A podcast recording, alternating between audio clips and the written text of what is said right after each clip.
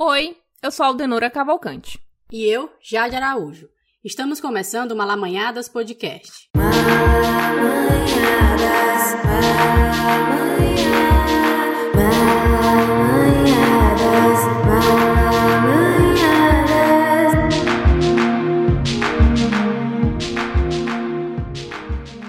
Se você for ouvinte frequente do Malamanhadas, deve saber quem somos. Todas aquelas formalidades habituais que somos podcasters, jornalistas, piauienses e outras características que geralmente compõem a nossa bio. Mas, neste episódio e nos três seguintes, que serão lançados ao longo deste mês de junho, eu gostaria que você lembrasse da gente a partir de uma outra descrição. E já já vamos te explicar o porquê.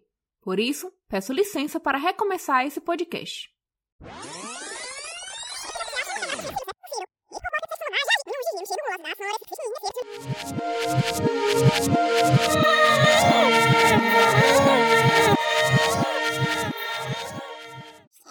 Agora sim, vamos começar de novo. Oi, eu sou Aldenora Cavalcante, uma mulher negra de pele clara. Tenho uma deficiência física no braço direito, onde meu braço não estica por completo, e não tenho um polegar direito. Uso óculos de grau com uma armação meio transparente. Tenho um nariz mais ou menos fino e a boca um pouco grossa. Meu cabelo é um cacheado volumoso, castanho escuro, bem abaixo dos ombros. Neste momento, estou com uma blusa rosa e com um fundo branco atrás de mim.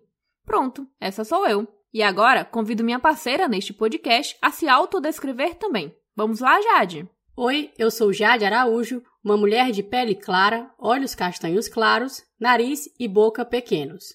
Uso óculos de grau com uma armação marrom tigrada, anéis e brincos.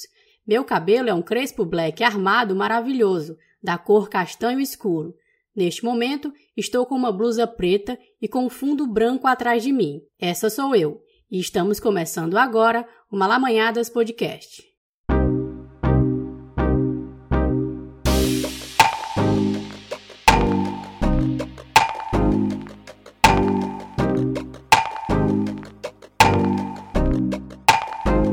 Este é o primeiro episódio da nossa série Justiça Reprodutiva, que vai tratar ao longo do mês de junho de um tema muito caro para nós, mulheres: o direito de decidirmos de forma livre sobre maternidade, sexualidade e a garantia de acesso humanizado aos serviços de saúde reprodutiva e direitos diversos.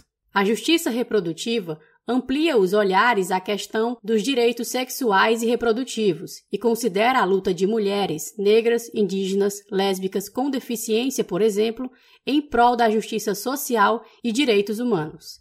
Garantir esses acessos deve ser uma luta constante na agenda feminista. Esse conceito que a Jade trouxe é só uma pontinha do que discutiremos aqui nesta série, em que vamos nos aprofundar em como a injustiça reprodutiva, ou seja, a negação e a violação desses direitos atingem as mulheres, em especial as mulheres com deficiência no Brasil, um país que ataca de forma constante os nossos direitos. Exatamente. São quatro episódios onde vamos mergulhar nessa temática a partir da vivência de mulheres com deficiências diversas que residem em diferentes estados brasileiros. Temos gente do Pará, Piauí, Pernambuco, São Paulo e Maranhão. Esse é o primeiro spoiler. Vamos deixar no ar um pouco do que vem nos próximos minutos. Eu vou dizer mais. A gente também conversou com outras mulheres que nos ajudarão a entender o acesso a políticas públicas, o direito à sexualidade, aborto e consentimento na hora do parto, além da luta e reivindicação por direitos. Mas, neste episódio de abertura, vamos primeiramente conhecer quem são essas mulheres atravessadas por todas essas questões. Produzimos um material com o objetivo de que fosse 100% acessível e por isso, você pode encontrar nossos episódios no YouTube em vídeos com a tradução de todo o conteúdo em Libras. Toda essa produção só foi possível a partir da campanha Nem Presa Nem Morta, que luta pela descriminalização do aborto no Brasil, sob o selo do Futuro do Cuidado. Uma iniciativa colaborativa realizada por Grupo Curumim, Anis, Instituto de Bioética, Portal Catarinas Rede Feminista de Saúde e Coletivo Margarida Alves. Essa série foi criada com o intuito de unirmos forças para lutar contra uma sociedade menos machista e capacitista e que proporcione a nós, mulheres com deficiência, acesso a direitos que nos são negados diariamente. Vamos com a gente?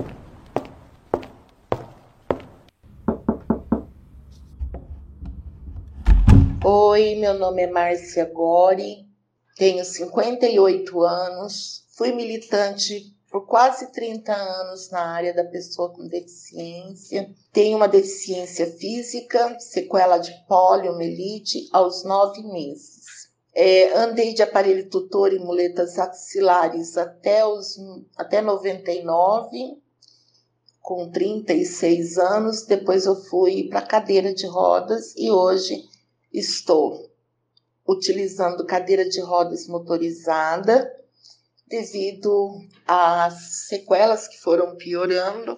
Não tenho síndrome pós-pólio, graças a Deus. A Márcia é de São José do Rio Preto, São Paulo. Funcionária pública, mãe de duas filhas, a Janaína, de 32 anos, e a Mariana, de 31. Mas para vocês poderem visualizar melhor nossa convidada, vamos ouvir a sua autodescrição.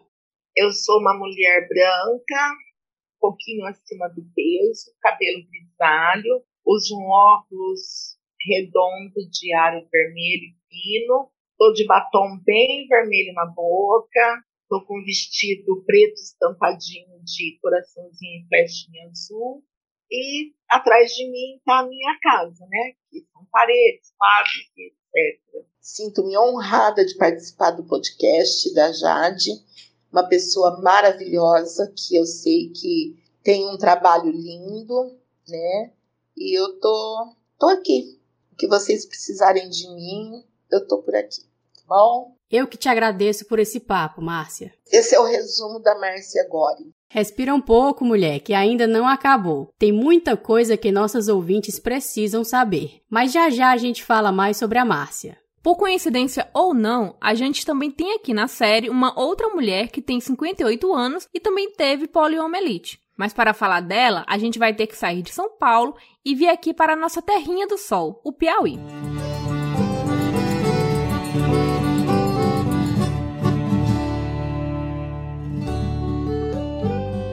Nossa parada agora é na casa de uma amiga da Ângela Teixeira, mas vou deixar ela mesma explicar por que estamos aqui.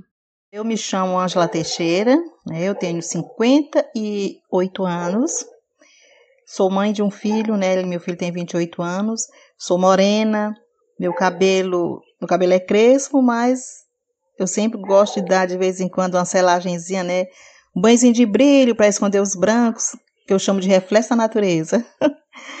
e eu gosto de andar, sabe, bem à vontade. E hoje eu tô aqui na casa de uma amiga, amigona mesmo do do peito mesmo. É, até combinei com ela para fazer do computador dela, porque o meu tá com problema, viu? A qualidade do áudio está ótima. Que bom que você foi para a casa da sua amiga. a Ângela é formada em bacharelado em administração e voltou recentemente para os estudos.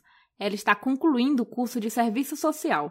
O diagnóstico da poliomielite veio nos seus primeiros anos de vida, depois de não ter tomado corretamente o ciclo vacinal completo para combater a doença.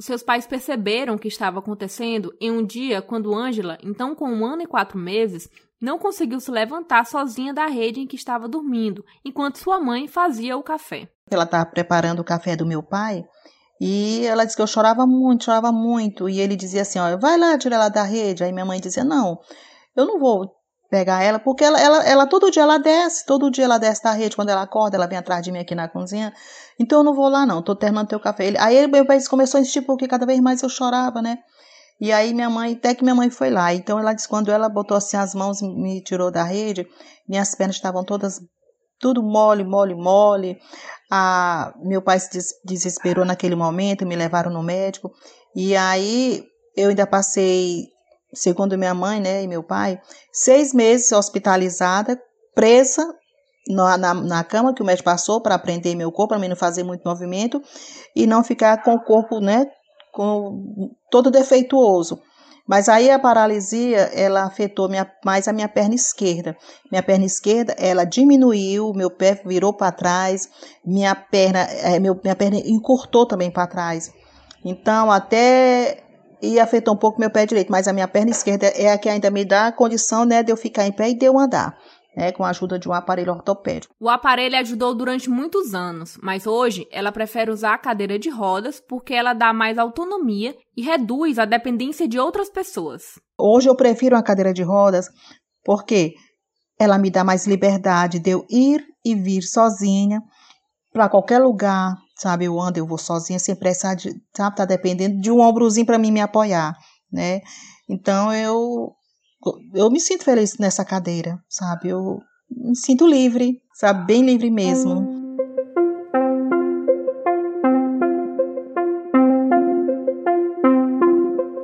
falta de autonomia também acompanhou Ângela durante a maternidade e os primeiros contatos com seu filho, Igor Carneiro, na época recém-nascido. Eu não tive, sabe, aquele negócio, sabe, de cuidar dele. Eu, eu só servia para dar peito para ele. Sabe, ele só, ele só me procurava para mamar, mas assim, quando ele estava muito tempo no meu colo, que ele via que eu não saía, que eu não caminhava para tirar ele dali, ele ficava achando, quando qualquer pessoa passava, ele dava o braço para aquela pessoa. Aí eu dizia assim, aí ele levava, né? Às vezes eu estava assim sentada e ele já caminhava, né? Era ele vinha, levantava assim minha blusa, entrava debaixo da minha blusa e mamava, né? Mamava, mamava e depois ele saía brincar. Eu sempre costumo dizer para ele, é, eu só servia para ti para dar peito. Outra coisa ele não queria comigo, mas era sério mesmo, acredita? A gravidez não planejada foi escondida durante toda a gestação e por isso Ângela não realizou nenhuma consulta de pré-natal. Quando o bebê nasceu, trouxe também muitos preconceitos dentro da família, em especial do seu pai, que não aceitava a situação. Quando voltou da maternidade, com seu filho nos braços, Ângela também atraiu a atenção de quem achava que ela não seria capaz de gerar uma vida. Quando eu cheguei em casa, tinha pessoas que iam lá ver para crer se aquilo era verdade mesmo, sabe? Se era verdade mesmo que eu tinha tido um filho. Sabe aquela coisa? As pessoas iam lá só para ver para crer. Sabe? Não acreditavam que eu, com uma pessoa com deficiência, né? Como que eu pude ter que fazer aquele filho, ter aquele filho? Então, às vezes isso me fazia sentir mal. De acordo com o último censo do IBGE, 14% da população é de mulheres com deficiência no Brasil, e elas ainda carregam diversos estereótipos, se sentindo inferiorizadas, solitárias, preteridas e principalmente infantilizadas. Elas precisam provar suas habilidades, deixar claro suas intenções pois muitas vezes as outras pessoas já as descartam por alguma função, como a de ser mãe, por exemplo.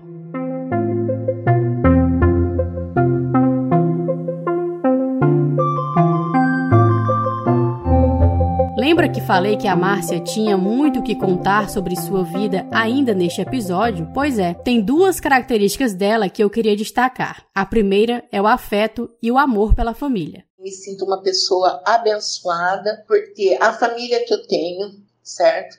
Minha mãe hoje conta com 84 anos, tem Alzheimer. Decidi não colocá-la em lar de repouso, lar de idoso, porque eu me sinto em dívida com ela, por ela ter cuidado de mim. Ela poderia ter me deixado no Hospital das Clínicas, como muitas mães deixaram na época, mas ela não fez isso. Ela me criou, me educou, dentro das possibilidades dela, dentro da realidade dela. A Márcia tem um orgulho imenso da família e da rede de afeto construída entre eles.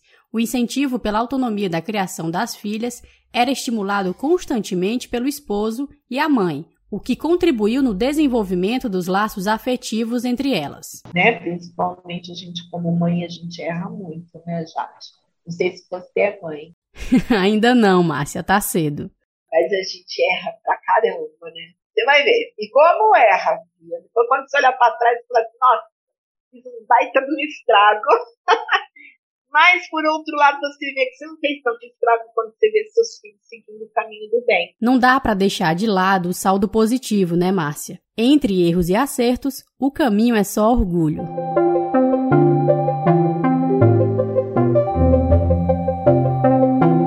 segunda característica é que ela dedicou parte da vida para a luta pela garantia dos direitos de mulheres com deficiência. Uma prova disso foi a criação da ONG Essas Mulheres, em 2013, que partiu do incômodo de não ver as mulheres sendo representadas dentro da luta das pessoas com deficiência.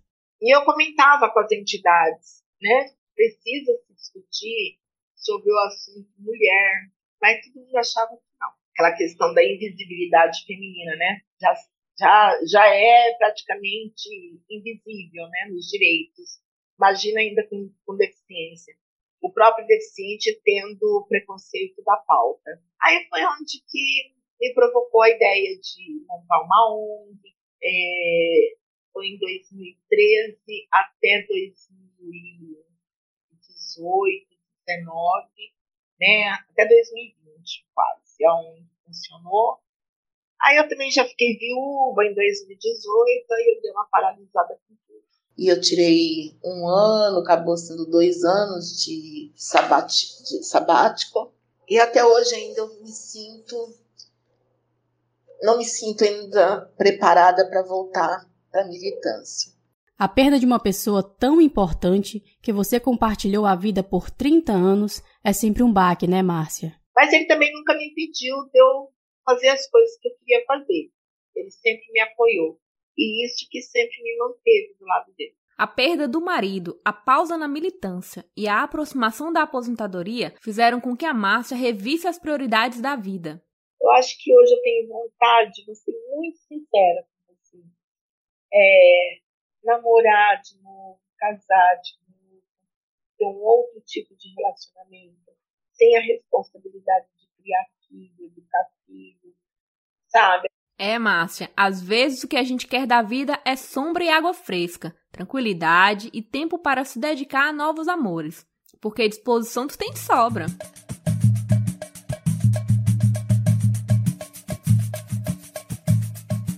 Deixa eu contar para vocês. Não é só a idade e a causa da deficiência que a Márcia e a Ângela têm em comum. Uma outra coisa que liga essas mulheres de uma forma, hum, podemos dizer, aquela palavrinha, como é mesmo? Amor incondicional? Isso. O que liga a Márcia e a Ângela é justamente o amor incondicional aos filhos. Ser mãe hoje, para mim, foi a mudança muito grande na minha vida, um passo. E a minha deficiência, hoje eu vejo que a minha deficiência não não atrapalha em nada. Hoje eu falo por experiência própria. Eu me sinto uma grande mãe, uma grande mulher. Quem você ouviu aí foi a Ângela, que é mãe do Igor Carneiro, que inclusive ajudou ela na função de fazer nossa entrevista acontecer. Esse amor e afeto que ela sente pelo filho faz ela se conectar com outras mães e mulheres da nossa série. Uma delas é a Sayaka Fukushima, lá de Recife, Pernambuco. É porque é tão emocionante é muito emocionante falar de, da maternidade depois que você tem seus filhos já fora de casa, dá aquela coisa do, da, da nostalgia. Mas para mim foi maravilhoso, eu nasci para ser mãe mesmo. A gente entende, Sayaka. O amor é tanto que você já adiantou o assunto da maternidade antes mesmo de se autodescrever. Fala aí um pouco de ti para as nossas ouvintes conseguirem te visualizar melhor. Eu sou de origem asiática, eu tenho 1,64m, cabelos negros, na altura do, do ombro, liso, é, pele amarela, como chamam, né, a cor amarela, e os olhos são amendoados, né, e nariz um pouco achatado, é, a bochecha bem saliente, estou com uma, um blusão de jeans, estou no quarto, com paredes brancas e sentada na cama. É, eu acho que pronto. Tem certeza que não deixou nada passar? Esqueci de falar na minha audiodescrição que eu tenho deficiência auditiva ensurdecida. Agora sim, completinho.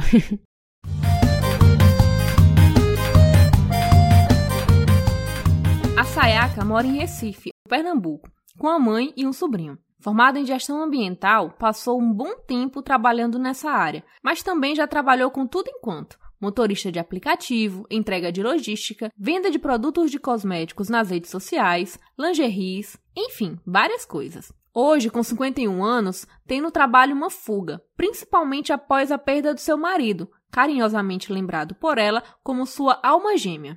Minha válvula de escape para que eu não ficasse depressão foi entrar de cabeça no trabalho. Então, eu trabalhei de domingo a domingo, sempre ocupando a mente, trabalhando, sendo ativa. Foi o que me segurou para não desabar de vez. No trabalho, a deficiência auditiva nunca foi uma limitação.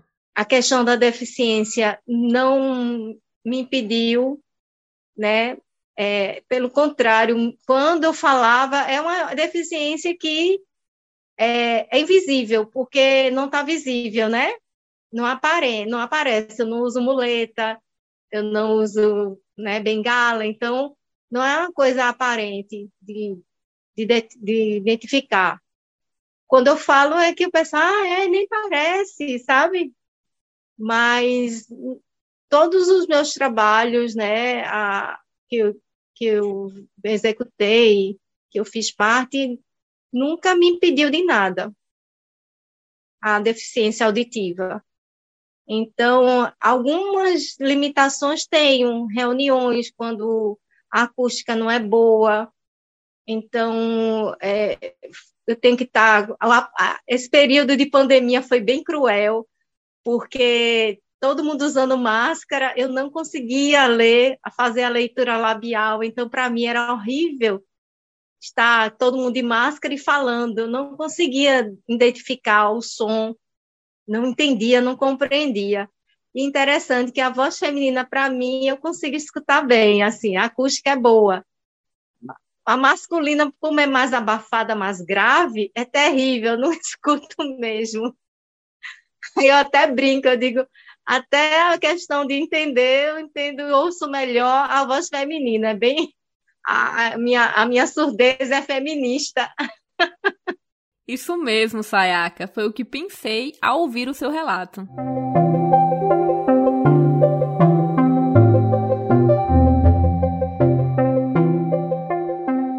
E por falar na deficiência auditiva da Sayaka, vamos fazer um experimento aqui neste podcast. Para isso, precisaremos que vocês, ouvintes, ajustem bem o fone de ouvido direitinho nos dois lados para uma melhor experiência. Pronto? Tudo certinho? Então vamos lá!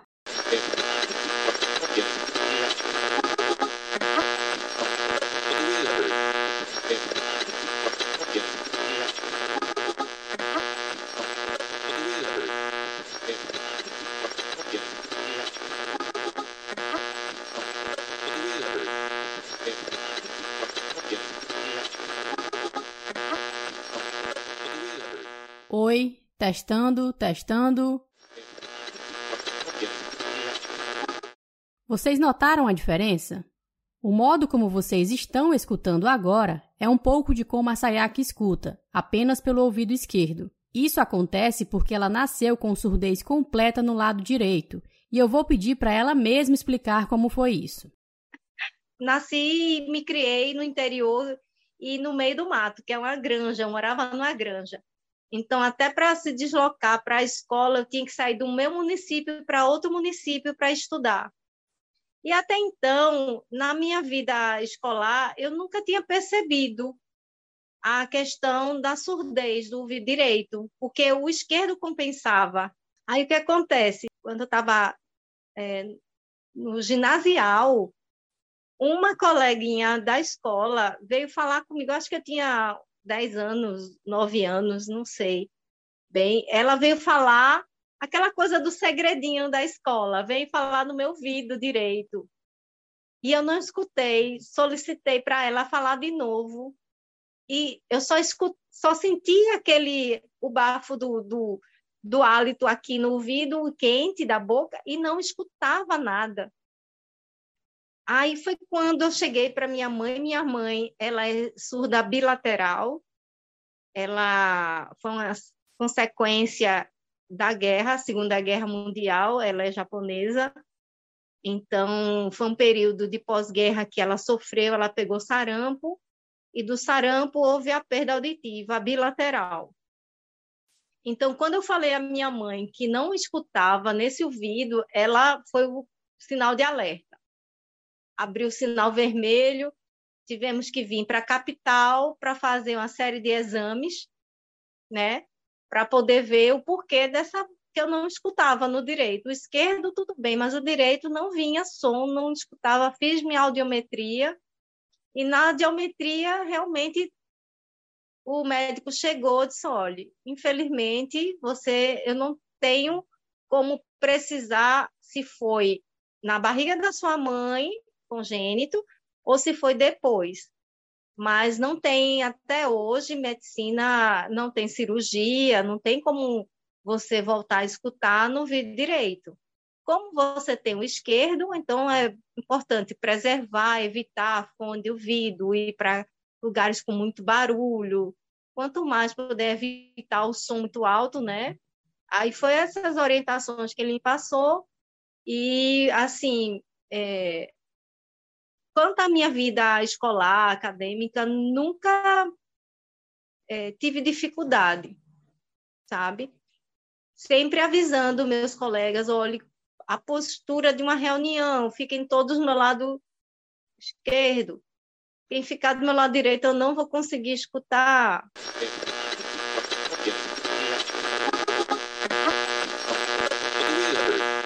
Vocês ouviram o relato exatamente como a Sayaka escuta, apenas pelo lado esquerdo. Mas desde os 47 anos, ela perdeu 40% da audição do ouvido esquerdo, o único em que ela ouvia por completo. Para não ficar sem escutar, a Sayaka começou a usar um aparelho auditivo que fez ela ouvir com os dois ouvidos pela primeira vez na vida. Foi emocionante. Explica pra gente, Sayaka. Eu nunca tinha tive um aparelho, né? Porque o ouvido esquerdo ele compensava a, a surdez do direito. Então, eu só vim a ter essa necessidade de usar aparelho porque eu tive uma perda no ouvido que eu escuto, uma perda de 40%. E essa perda, ela é irreversível. Então, perdeu, perdeu. Aí eu fui buscar um aparelho para conter mais essa perda, né? E é, é um aparelho interessante. É, são dois, eu uso em cada ouvido. Então, ouvido que é o direito, que eu não escuto, é zero, zero totalmente, né? Porque é, a, essa surdez do ouvido direito atingiu os neurônios.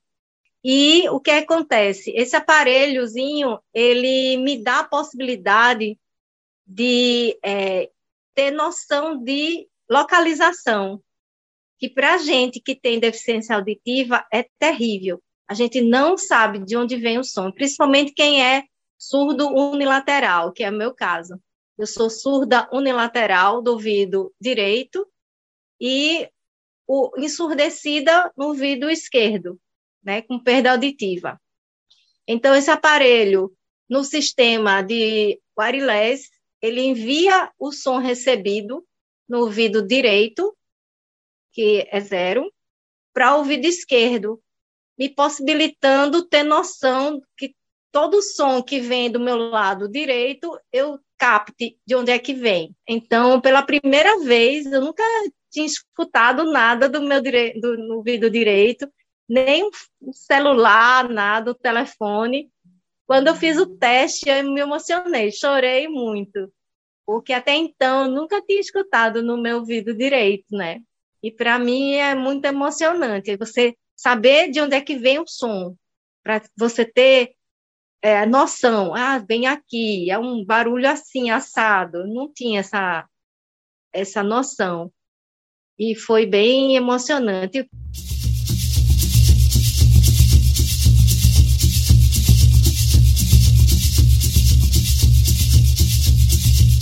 Jade falou lá no comecinho que a maternidade era o elo entre nossas personagens. E agora a gente vai lá no Pará, mais precisamente na cidade de Marituba, que fica a 11 quilômetros da capital Belém. Vamos entender um pouco como a Mara Andrade, que quando era mais nova não se interessava tanto pela maternidade e que depois o desejo de ser mãe surgiu mais vivo do que nunca. Uma amiga minha engravidou e, nossa, eu, eu vivi assim com ela é, a gravidez, o nascimento do bebê e tal, e eu fui me apaixonando assim por esse mundo. E, enfim, aí nasceu esse desejo de ser mãe. Eu, mas aí é, eu não tinha ninguém, né? Eu tinha desejo de ser mãe, mas eu era solteira, só mesmo as, a, os ficazinhos na época. Mas isso foi na época do fim da adolescência, né, Mara? Depois você se tornou mãe de dois filhos. Mas antes de entrar nesse assunto, por favor, vamos ouvir a tua autodescrição.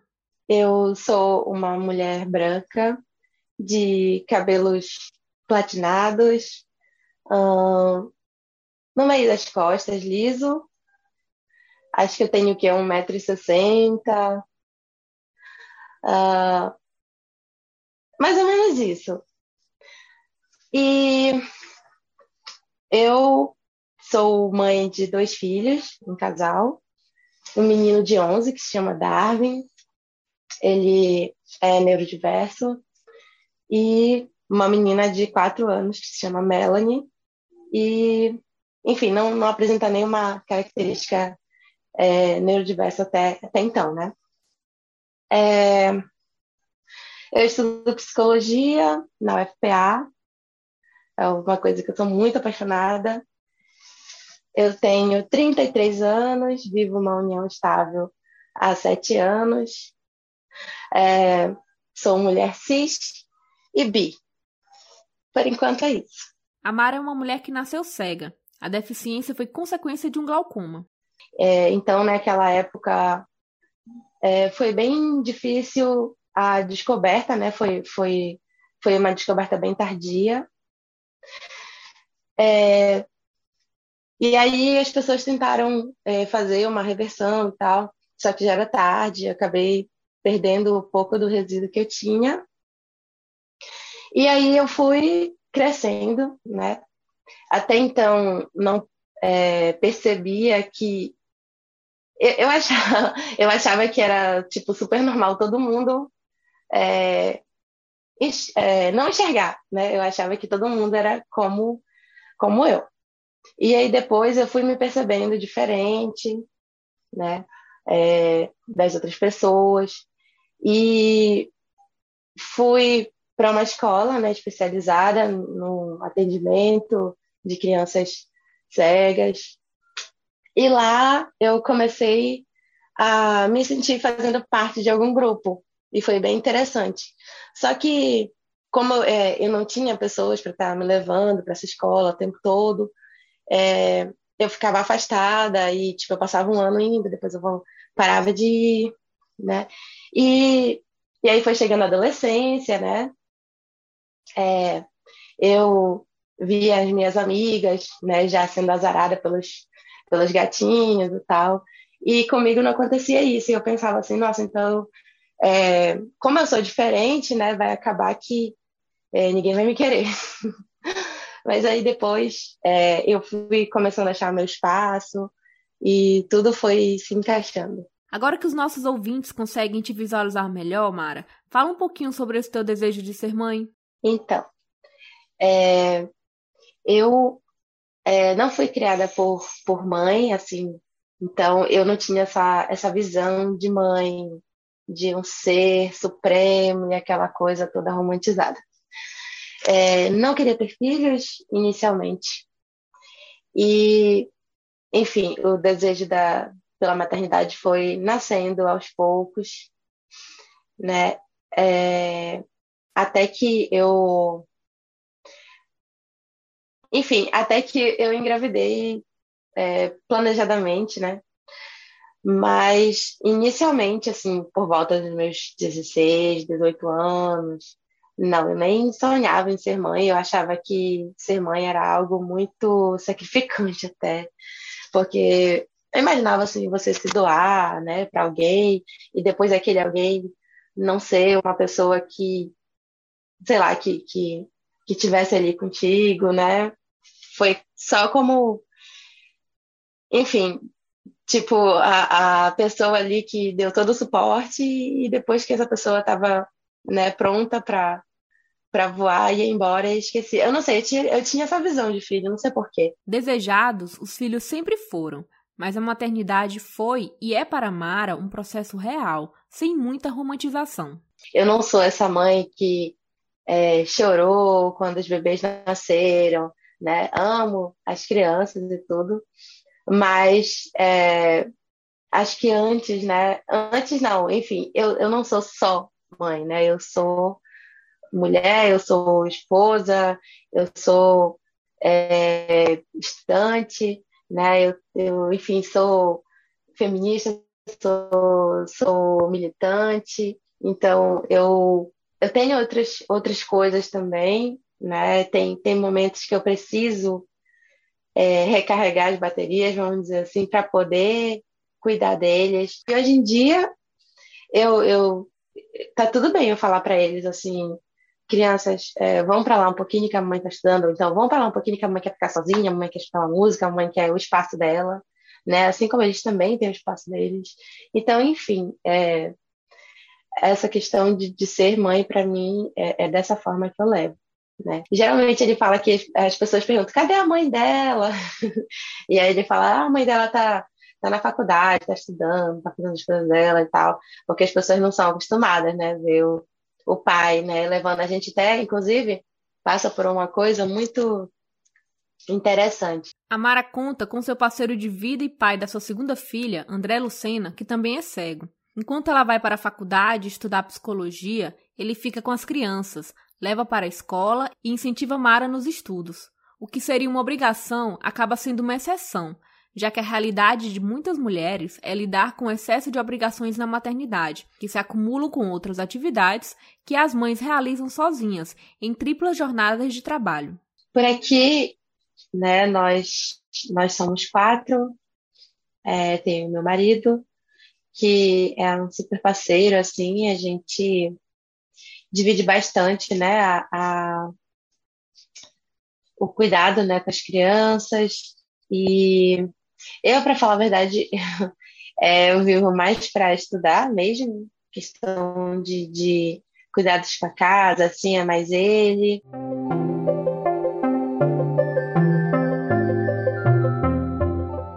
Não existe um dado preciso sobre a maternidade de mulheres com deficiência e seus enfrentamentos, mas de acordo com as vivências compartilhadas, é possível observar que o peso e o cuidado que recai sobre as mães acaba sendo muito mais intenso quando elas possuem algum tipo de deficiência. Para Mara, é como se muitas situações da maternidade só acontecessem por ela ser uma pessoa com deficiência. É desafiador, né, para qualquer qualquer mãe, qualquer pai, sendo deficiente ou não, né? Claro que às vezes as pessoas veem como ah, é, fulaninho é, somente porque o pai e a mãe não enxergam, então é por isso que ele faz essas coisas, sendo que é como se isso só acontecesse com o filho de pessoas que que, que não enxergam. Então, principalmente, né, quando cai, quando se machuca, quando se bate, é, tem esse comentário também, né? ah, é porque fulano não enxerga e tal. E, enfim, a gente está cansada de saber que criança cai mesmo, que criança, né, pula, sobe, desce. É super normal, né? A sensação, às vezes, é de que é preciso provar o tempo todo que ela é capaz de cuidar do próprio filho, até para as pessoas próximas que já sabem como a Mara consegue se virar. Eu vou narrar alguns fatos né, falar algumas coisas assim. Pode falar, estamos aqui te acompanhando. É, a minha amiga foi para minha casa no fim da minha gravidez, né, e a gente ficou por lá. Eu vim meu baby para cá, para a capital, depois a gente voltou para a cidade pequena. E ela já estava ali confinada comigo, né, há três, quatro semanas por aí assim, e estava rolando uma festa na cidade. E eu tava percebendo que ela tava louca para ir pra essa festa. Só que ela não, não ia. Dizia que não ia, que não sei o quê. E aí eu percebi que simplesmente ela tava com, tava com medo, não sei, com receio de me deixar é, sozinha com o pequeno, né? E aí eu disse, olha, é, é o seguinte, eu tô percebendo que tu estás querendo ir pra festa, né? Mas tá com medo de, de, de deixar, de me deixar aqui, né, sozinha com, com o neném. E não te preocupa, porque uma hora ou outra isso vai ter que acontecer, né? Quem teve filho foi eu, então eu, né, tô de resguardo e tal, não, não daria para eu ir para uma festa. Mas tu não, tu tá aí, né? É, sem, sem filho, tá podendo ir, então vai, te diverte, te solta. E aí ela foi para a festa, mas mesmo assim ela me ligava de lá para saber como ele estava e tudo. Eu tava ficando muito brava já com ela. E tipo, não é uma pessoa que acabou de ver um cego, porque isso a gente entende, né? Tem gente que não tem essa convivência e, e realmente comete mesmo essa, essas gafes, é, é normal. É super normal. Mas ela não, ela, ela já tinha convivido comigo, ela já tinha me visto cuidando de crianças, porque eu cuidava da, dos meus sobrinhos quando eu morava na casa da, da minha irmã e tal. E ela via isso acontecendo. Isso aconteceu quando o Darwin, o filho mais velho, era recém-nascido. Mas também teve aquela situação na época da introdução alimentar da Melanie. Tipo assim, a minha filha, né, quando ela nasceu, eu eu comecei, eu, eu, eu já estava, né, desde a gravidez, lendo muito sobre alimentação exclusiva até seis meses, é, sobre introdução alimentar, e eu tinha uma técnica que eu queria que eu queria seguir, que é, que é o BLW, que é quando você dá comidas em pedaços, né, para criança. E aí, é, muita gente achava que eu estava fazendo isso porque era mais fácil do que dar na colher, né? porque eu ia errar a boca da criança e tudo. Então, sim, a gente consegue levar uma colher até a boca do bebê. Quando a gente né, toca na boca do bebê com uma mão e a outra, né, já vai. E o bebê, quando tá maiorzinho, quando já tem essa noção, ele começa a levar a boca até a colher, ele começa. É, é muito incrível, assim. A relação e a forma como vocês vão guiando isso é adaptável, né? assim como tudo na vida. A gente se adapta, né, de diversas formas. Infelizmente, nem todo mundo consegue compreender e respeitar isso. É algo assim que é totalmente frustrante, assim, tipo, você tá se matando assim para para fazer aquilo dar certo e aí vem uma pessoa só porque ela acredita, né, em outra coisa, ela não ela ela não respeita, né, o teu o teu jeito de ser mãe ali. Enfim. Isso é muito estressante para mim. Assim. E olha que quem desconhece a tua rotina como mãe não tem ideia do quanto que vocês são parceiros e família demais. O meu marido é um, é um parceirão, assim, é, me dá muita força. E as minhas crianças, uh, eu digo assim que é, não, é, não é tão ruim ter, ter pais cegos, eu acho, porque a criança acaba adquirindo é, outras habilidades, né? É, por exemplo, a minha filha tem quatro, fez, acabou de fazer quatro anos e ela já tem a mania de estar tá descrevendo, né, coisas para mim, coisas que às vezes eu não quero nem saber. É, e aí ela vai ela descreve tudo. Eu acho bem, bem interessante. O, o nosso filho também, ele, tipo, ele, ele faz questão, sabe, de de guiar, de estar tá ali, de ser prestativa. Às vezes eu falo assim, filho, nem precisa você estar tá, né, tão assim em cima e tudo. Mas ele quer estar, tá, ele quer estar tá o tempo todo, assim, ajudando tudo.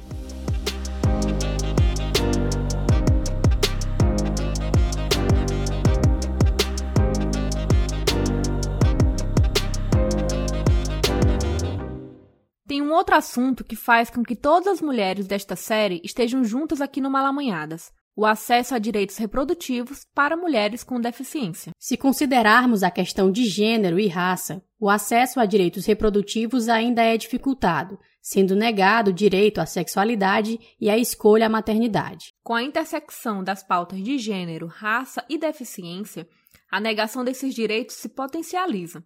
Segundo o guia Mulheres com Deficiência, Garantia de Direitos para o Exercício da Cidadania, produzido pelo coletivo feminista Ellen Keller, um movimento de mulheres com deficiência que pauta justamente essa intersecção entre gênero e deficiência na construção de uma agenda política, vivemos em uma sociedade totalmente capacitista e machista, em que as pessoas enxergam as mulheres com deficiência às vezes como pessoas que não possuem desejos sexuais e às vezes de forma hipersexualizada. Por serem vistas como pessoas que não sentem desejos, associadas de forma um tanto problemática a pessoas assexuais, o guia também reforça que é muito comum ver as pessoas acreditando que sabem o que é melhor para a vida sexual das mulheres com deficiência, como, por exemplo, em casos em que essas mulheres são esterilizadas sem consentimento e impedidas de viverem sua vida sexual. Esses são apenas alguns dos pontos que contribuem para uma visão patologizante e estereotipada da sexualidade de pessoas com deficiência,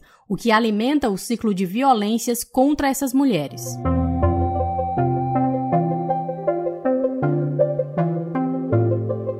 Segundo a Convenção de Direitos das Pessoas com Deficiência de 2008 e a Lei Brasileira de Inclusão, que foi criada em 2015, as pessoas com deficiência devem ter atenção integral à saúde em todos os níveis de complexidade pelo Sistema Único de Saúde, o SUS. Além disso, a lei garante que as mulheres com deficiência e mobilidade reduzida devem ter os mesmos direitos sexuais e reprodutivos que as outras mulheres. Mas quando se fala de garantia desses direitos, a impressão é que eles não existem. Ou melhor, só existem no papel, como bem afirma a Márcia Gore. Ah, existe no papel, né?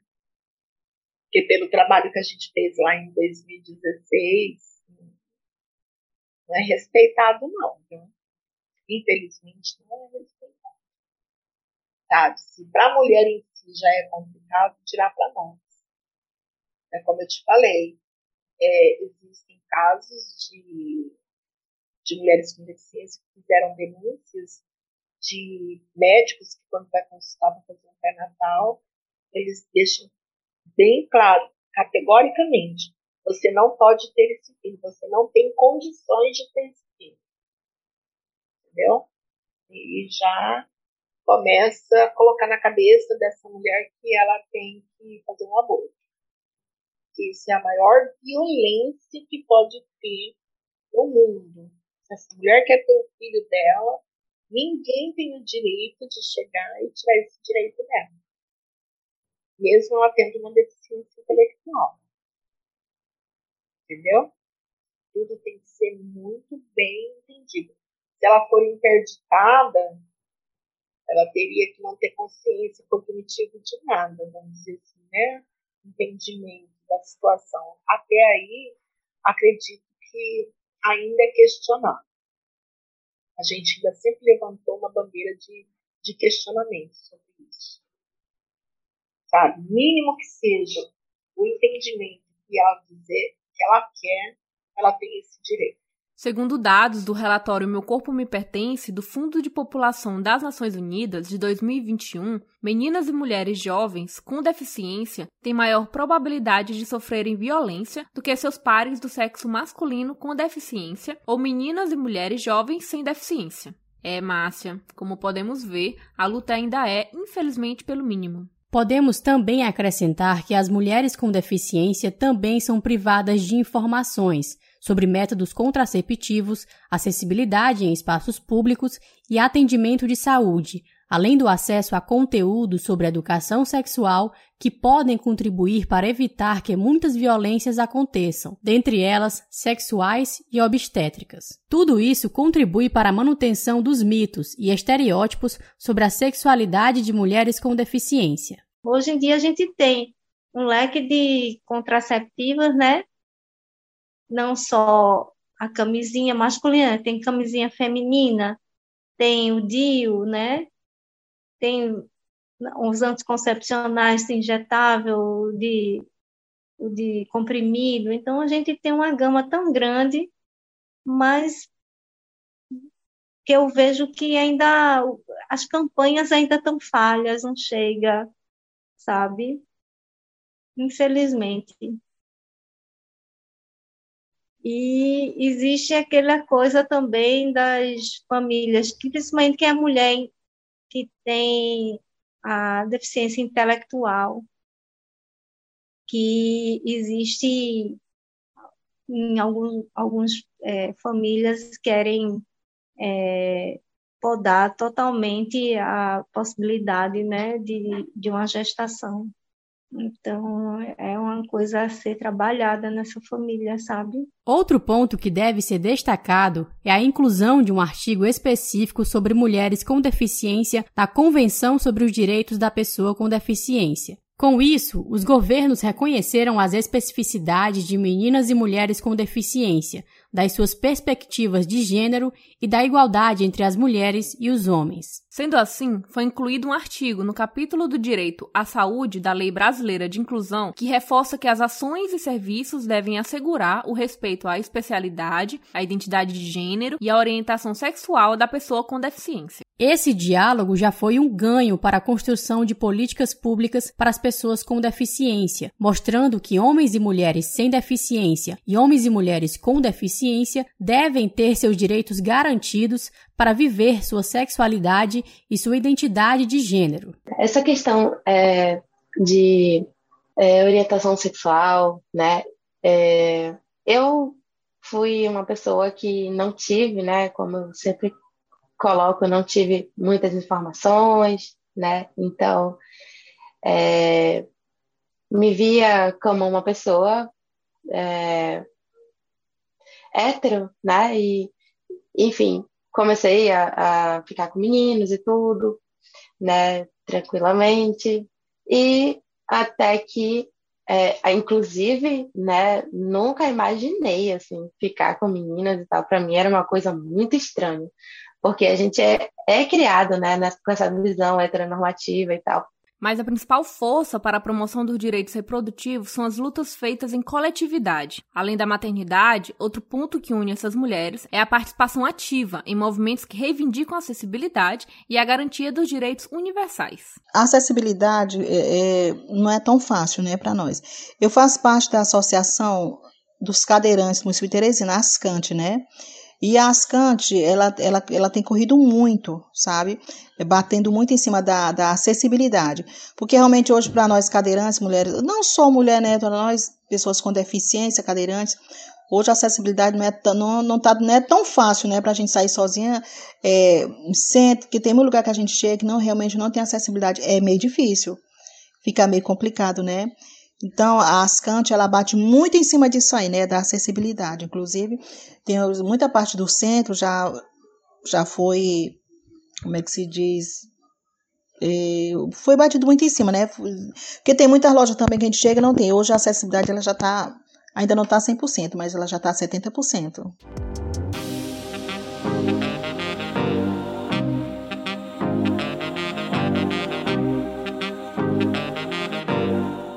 Depois de conhecermos as nossas entrevistadas, a gente começou a entrar nas temáticas que vamos abordar dentro da série Justiça Reprodutiva. Esses assuntos ainda vão render muitas discussões, viu? No próximo episódio, vamos falar com as nossas entrevistadas sobre o direito à sexualidade, com a realização de um encontro virtual entre elas. Esperamos você na segunda-feira, dia 13 de junho. Assine nosso feed para receber a notificação de lançamento dos próximos episódios, que estão imperdíveis. A série Justiça Reprodutiva faz parte da campanha Nem Presa Nem Morta, que luta pela descriminalização do aborto no Brasil, sob o selo do Futuro do Cuidado, Justiça Reprodutiva em Tempos de Pandemia. É realizada pelo Malamanhadas Podcast, com mentoria da revista Asmina. Agradecemos a consultoria para conteúdos acessíveis realizada por Denise Santos e o trabalho de tradução em Libras feito por Vitória Ribeiro. Eu sou Jade Araújo, locutora deste podcast, também responsável pela identidade sonora, montagem e edição dos áudios. Aldenora Cavalcante é a coordenadora do projeto, locutora e roteirista. A Anandomate é coordenadora do projeto, roteirista e responsável pela identidade sonora, montagem e edição dos áudios. A Joária Carneiro é assistente de produção. A equipe de pesquisa é composta por mim e pela Ananda. E a identidade visual é do Moura Alves, também responsável pela edição dos vídeos em Libras. Agradecemos a todas, todos e todes e até a próxima!